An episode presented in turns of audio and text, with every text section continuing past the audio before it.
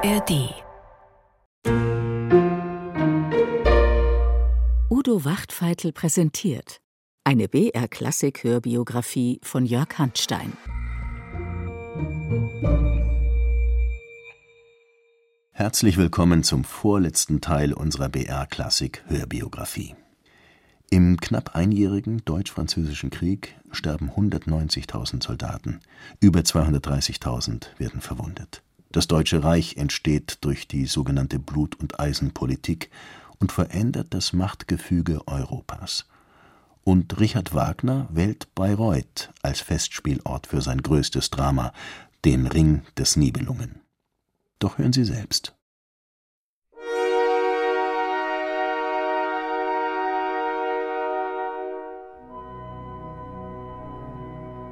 Er trug Schnallenschuhe, helle seidene Strümpfe und Kniehosen. Eine gestickte Brokatweste hing ihm lose um die Schultern. Ein schwarzes Samtbarett bedeckte seinen markanten Kopf.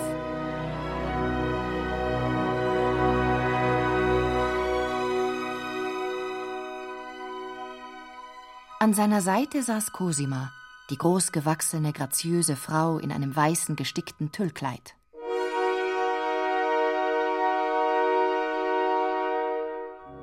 Ihre vollen, dunkelblonden Haare fielen über ihre Schultern. Ihr schönes Lächeln und die blauen, süßen, oft träumerisch blickenden Augen gewannen ihr alle Herzen im Sturm.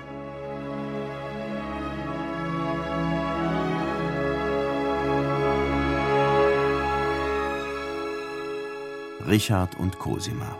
Strahlend und bewundert residieren sie auf Triebschen wie Burgherr und Burgdame aus ferner Zeit. Doch dieses Bild, das die Tochter ihres Vermieters vermittelt, hat eine dunkle Kehrseite.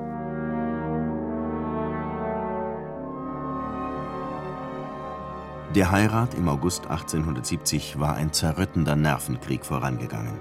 Schließlich hatte Hans von Bülow resigniert und verbittert in die Scheidung eingewilligt. Diesen Schlag wird er nicht mehr verwinden. Cosima verstrickt sich in quälende Schuldgefühle. Geprägt vom Katholizismus ihres Vaters Franz Liszt sieht sich die nach außen so souverän auftretende Frau als Sünderin. Immer tiefere Einsicht in den eigenen Unwert, immer freiere, frohere Abbüßung dieses Unwertes, vollständigere Brechung des Eigenwillen, Abwendung von jeder Lebenseitelkeit.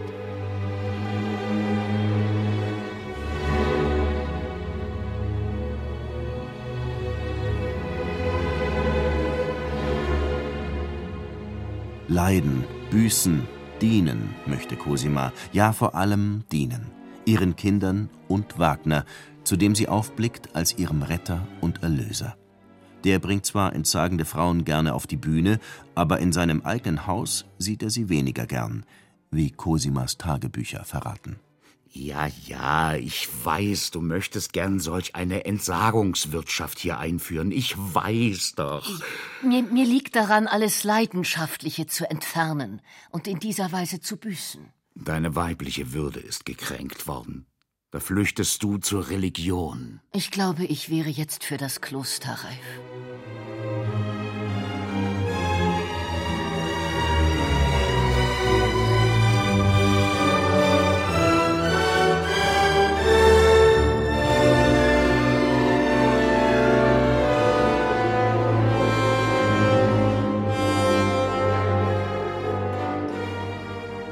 Über dem Eheglück liegt ein Schatten.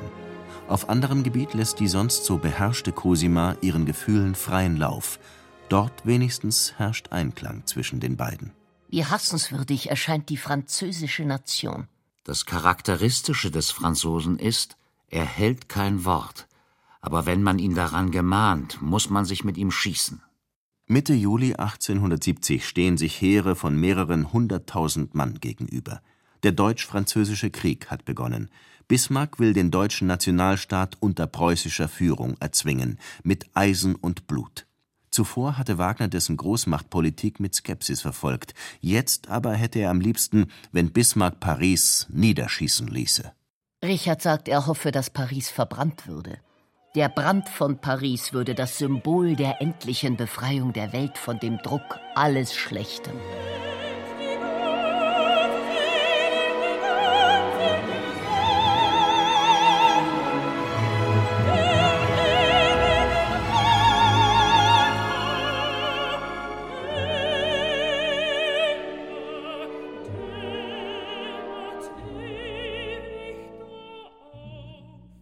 Freitag, den 2. September.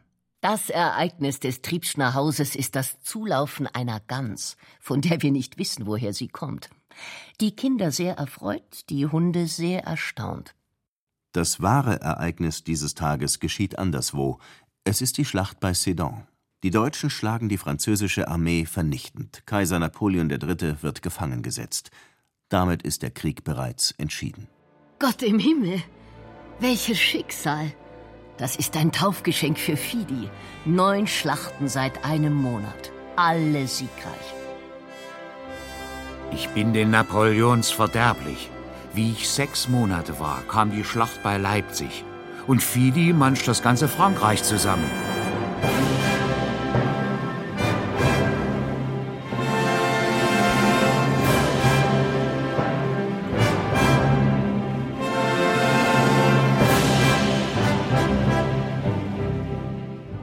Der Sieg bei Sedan gibt dem deutschen Nationalismus großen Auftrieb, auch bei den Wagners. Jeden Abend werden die neuesten Nachrichten aus dem Krieg besprochen, meist auf Stammtischniveau. Im November freut sich Cosima, immerhin selbst eine halbe Französin. Paris wird bombardiert. Wer nicht hören will, muss fühlen, kann man da populär sagen. Die Belagerung und bittere Hungersnot von Paris inspirieren Wagner zu dem höhnischen Possenspiel Die Kapitulation, das sein Schüler Hans Richter vertonen soll. Zu uns durch die Kasematten retteten sich nur die Ratten. Ratten mit Soße, Soße mit Ratten. Her damit, ehe wir vor Hunger ermatten. Paris kapituliert am 28. Januar 1871. Schon zehn Tage zuvor marschieren deutsche Truppen in Paradeuniform zum Schloss von Versailles. Im Spiegelsaal drängen sich hohe Militärs, Säbel werden emporgereckt. Ein Hoch auf Kaiser Wilhelm. Deutschland ist jetzt Kaiserreich, ein Nationalstaat, wie ihn Bismarck gewollt hatte. Auf fatale Weise sind die Weichen für die kommende Epoche gestellt. Wenn Fidi gefragt wird, was bist du, antwortet er Deutzer. Und gleich singt er Heil Kaiser.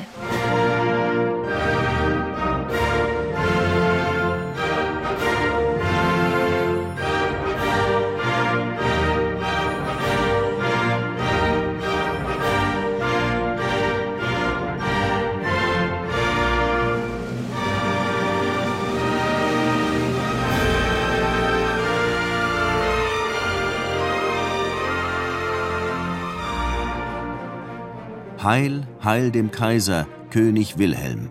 So lautet der Text von Wagners Kaisermarsch, den er im Auftrag eines Musikverlags komponiert. Deutschland hat allen Grund zum Jubel. Elsass-Lothringen wird Frankreich vertraglich entrissen. Gold im Wert von 5 Milliarden Francs wandert über den Rhein. Die Industrie erlebt einen mächtigen Aufschwung. Das Reich sieht einer glorreichen Zukunft entgegen, einem Traum von Größe, Reichtum und Macht.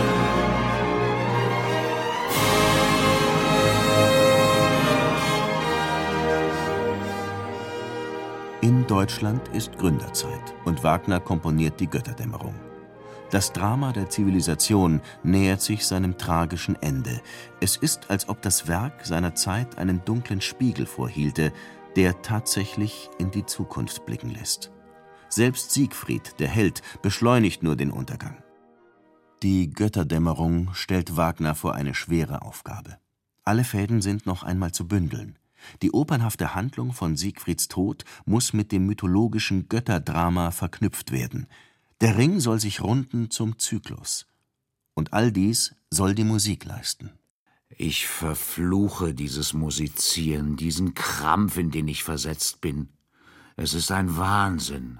Doch am 9. April 1872 notiert Cosima Richard hat die Bleistiftskizze des dritten Aktes beendigt.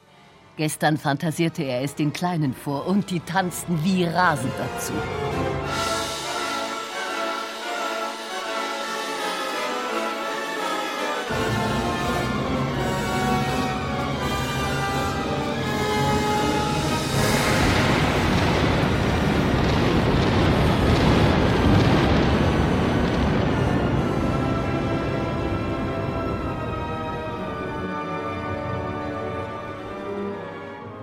Die Walküre stürzt sich in die Flammen, die weltvernichtend um sich greifen und selbst die Götterburg erfassen.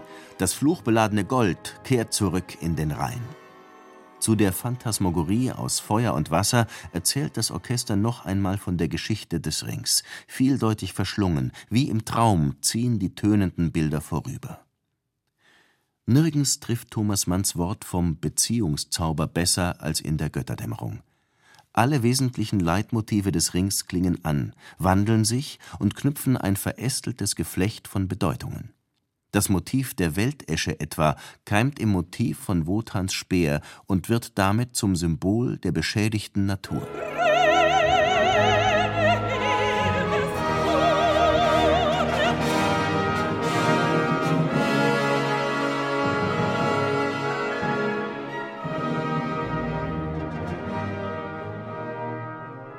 Was selbst in Nornen dunkel bleibt, scheint die Musik ans Licht zu bringen. Dennoch bleibt ein Rätsel. Worin besteht die Hoffnung, die noch aus dem Weltenbrand hervorleuchtet? Wie entsteht die Welt neu? Der Ring schließt mit dem Motiv der erlösenden Liebe.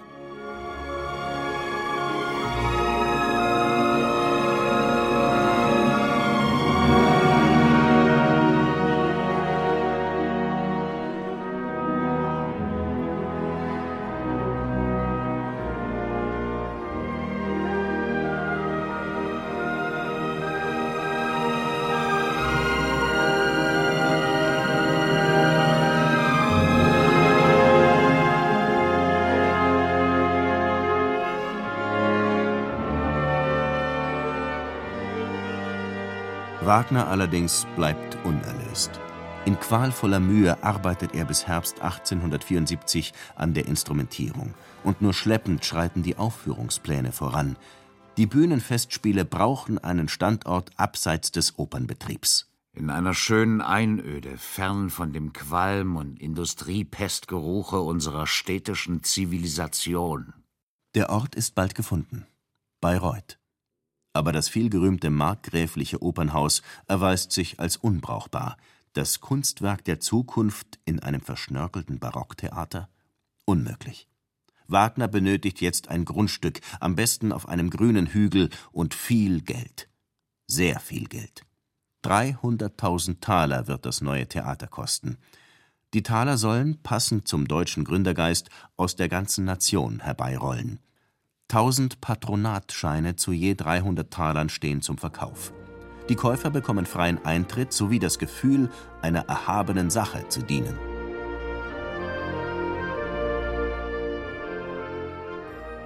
Im April 1872 logieren sich die Wagners vorerst in einem Hotel nahe Bayreuth ein.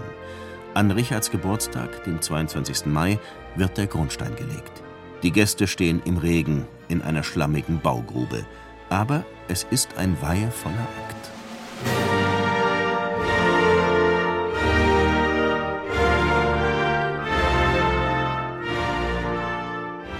Meine Freunde und Gönner, durch Sie bin ich heute auf einen Platz gestellt, wie ihn gewiss noch nie vor mir ein Künstler einnahm. Sie glauben meiner Verheißung, den Deutschen ein ihnen eigenes Theater aufzurichten sei es jetzt auch bloß ein provisorisches, so wird es das nur im gleichen Sinne sein, in welchem seit Jahrhunderten alle äußere Form des deutschen Wesens eine provisorische war. Dies aber ist das Wesen des deutschen Geistes, das er von innen baut.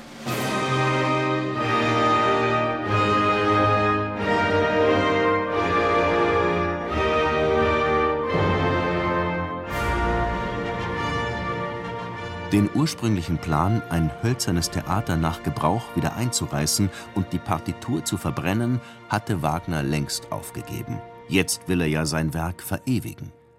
Aber das Baukonzept bleibt revolutionär. Ein schmuckloses Zweckgebäude, das tatsächlich nach innen ausgerichtet ist und die Idee eines demokratischen Theaters realisiert. Im Parkett hat jeder die bestmögliche Sicht. Die deutlich abgetrennte Bühne zeigt eine perfekte Illusion, eine Traumwelt, aus der auch die Musik zu tönen scheint. Das von einer Schallblende verdeckte Orchester lässt sich klanglich nicht mehr genau orten Die aus dem mystischen Abgrunde geisterhaft erklingende Musik versetzt den Zuschauer in jenen begeisterten Zustand des Hellsehens, in welchem das szenische Bild ihm jetzt zum wahrhaftigen Abbild des Lebens selbst wird. Die Realität bietet allerdings ein trauriges Bild. Die Patronate verkaufen sich schlecht, der Plan steht kurz vor dem Scheitern. Nur ein Kredit von 100.000 Talern aus Bayern rettet das Unternehmen. König Ludwig ermöglicht auch den Bau von Wagners neuem Wohnhaus. Es dient nicht nur als Bleibe für die große Familie, sondern auch der Inszenierung eines Künstlermythos. Über dem Portal prangt eine Allegorie des Kunstwerks der Zukunft. Die antike Tragödie und die Musik flankieren die germanische Sage, verkörpert von Wotan dem Wanderer. Hier, wo mein Wähnen Frieden fand, Wahnfried sei dieses Haus von mir benannt.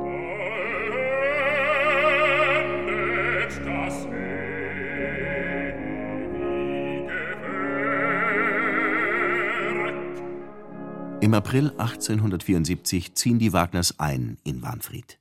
Richard Wagner, jetzt bald 62, hat endlich ein Heim. Wenn Cosima und er auf dem Balkon sitzen, sehen sie schon ihre letzte Ruhestätte. Im Garten wartet bereits das Grab. Lebensmittelpunkt ist der sogenannte Saal. Die Gouvernante der Familie staunt. Hier steht in einer lauschigen Ecke ein mit gelbem Atlas überzogenes Fauteuil. Dort eine karmoisinrote Cosseuse, in deren weichem Polster man förmlich versinkt. Dem Kamin gegenüber ein reizendes Sofa mit buntem Seidendamast. Dazwischen lugen hervor kleine Tischchen, Puffs und Stühle in mannigfacher Gestalt, und über dem allen schwebt ein prachtvoller Kronleuchter. In der Nibelungenkanzlei aber wird hart gearbeitet. Die Vorbereitungen für die Festspiele sind in vollem Gang. Die Sänger, die Musiker und viele andere Beteiligte kommen aus ganz Deutschland, und immer wieder droht das Geld auszugehen. Im Sommer 1875 beginnen die Proben. Wagners Assistent Hans Richter dirigiert, der Meister sitzt an einem kleinen Tisch auf der Bühne. Er gestikuliert heftig, oft springt er auf, um den Sängern etwas vorzumachen. Er klettert auf die Kulissen und stürzt sich herab. Er demonstriert, wie Sieglinde küssen soll. Der Regisseur Wagner legt Wert auf Anschaulichkeit. Dem von Alberich geprügelten Mime ruft er zu. Sie können das Streichen des Rückens schon weiter ausdehnen und sich herzhaft den Arsch streichen. Die Piccoloflöte hat ohne dies so verdächtige Trillerchen. Einige Probleme bereiten die Schwimmmaschinen. Die Rheintöchter wollen nicht auf die luftigen Wagen. Aber Wagners Maschinist ist unerbittlich. Unter Ach und O, Schreien und Quieken schnallen wir sie fest und die Fahrt beginnt. Die Bewegungen von rechts nach links, von oben nach unten müssen auf die Note einstudiert werden. Das ist leichter gesagt als getan. Eine der Rheintöchter berichtet: Am Fußgestell heftete man einen Schweif an, dessen zitternde Bewegung uns nicht mehr zur Ruhe kommen ließ. Ich höre noch Floss Hildens Ruf: Mottel, ich spucke Ihnen auf den Kopf, wenn Sie mich nicht ruhig halten.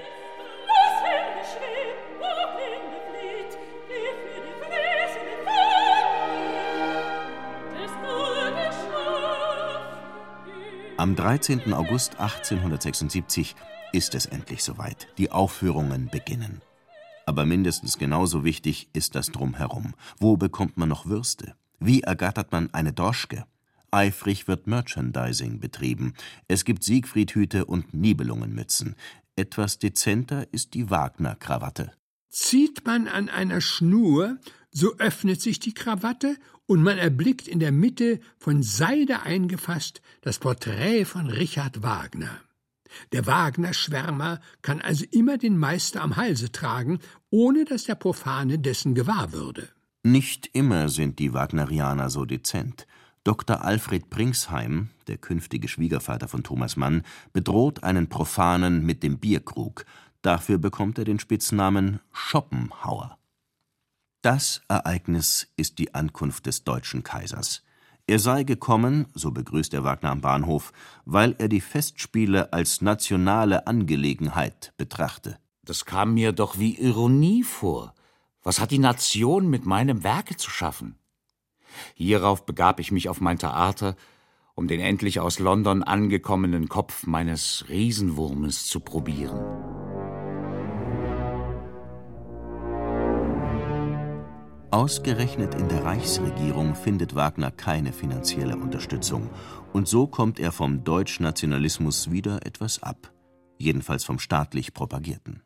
Dieser deutsche Geist ist eine Idee, mit welcher bis zum Ekel leichtfertig der Masse des Volkes etwas vorgegaukelt wird. Wo zeigt sich dieser Geist aber in ernster Wahrhaftigkeit? Doch nur in unseren großen Dichtern. Und natürlich in Wagner. Das soll sein Werk nun aller Welt zeigen. Neben den Anteilbesitzern kommen viele Musiker, allen voran Franz Liszt in seiner schwarzen Soutane, dazu je zwei Kaiser und Könige, eine Menge Exzellenzen, Großherzoge und Gräfinnen. Die Festspiele sind ein Ereignis ersten Ranges. Die Crème des Deutschen Reichs freut sich am Götter- und Germanenspektakel. Aber der Ring kann Wagners revolutionäre Vergangenheit nicht leugnen. Die Reichen und Mächtigen jubeln über ein Werk, das den Untergang einer auf Geld und Macht gegründeten Gesellschaft zelebriert.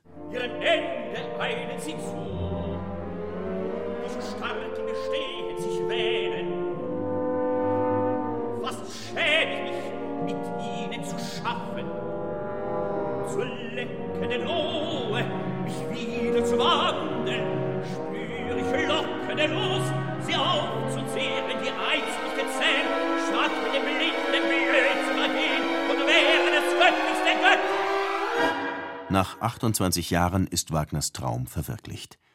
Doch die Realität ernüchtert. Das Kunstwerk der Zukunft wird zum Event. Man applaudiert dem Kaiser, man tuschelt. Der Riesenwurm, ähnelt er nun einer Eidechse oder einem Stachelschwein, wird mehr diskutiert als der Gehalt des Mythos. Kurz, es ist wie in der Oper. So jedenfalls sieht es Wagner. Nach den Festspielen notiert Cosima: Richard ist sehr traurig. Er sagt, er möchte sterben. Die Bilanz ist niederschmetternd. Die Wagners sind schon in Italien auf Urlaub, da erreicht sie die Nachricht von einem enormen Defizit. Bis auf 148.000 Mark wächst es an. Die nächsten Festspiele rücken in weite Ferne. Den Ring wird Wagner nicht noch einmal aufführen. Selbst die begeistertste Zustimmung vieler enthusiastischer Freunde kann mir einen Abgrund nicht verdecken. Ich und mein Werk haben keinen Boden in dieser Zeit.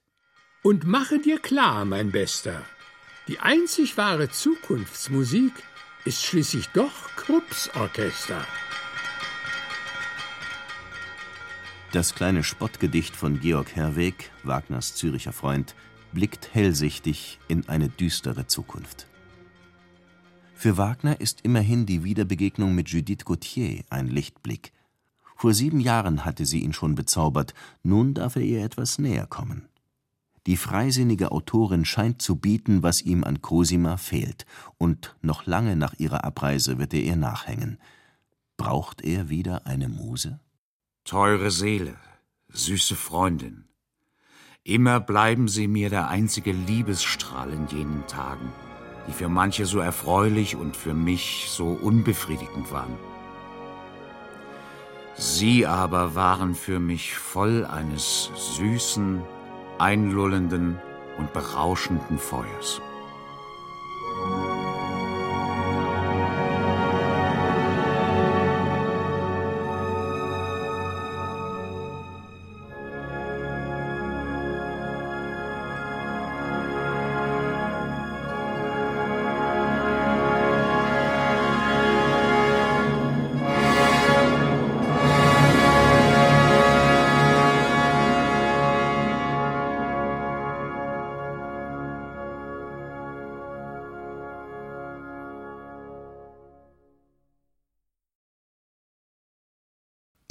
Letzten Folge unserer Hörbiografie verliebt sich Wagner mit Mitte 60 noch einmal neu und lässt sich davon inspirieren. Sie beut dir heut als Muttersegens letzten Gruß der Liebe ersten Kuss. Bevor sein Leben mit 69 Jahren ein Ende findet, feiert Richard Wagner noch einen letzten großen künstlerischen Erfolg. Seien Sie gespannt.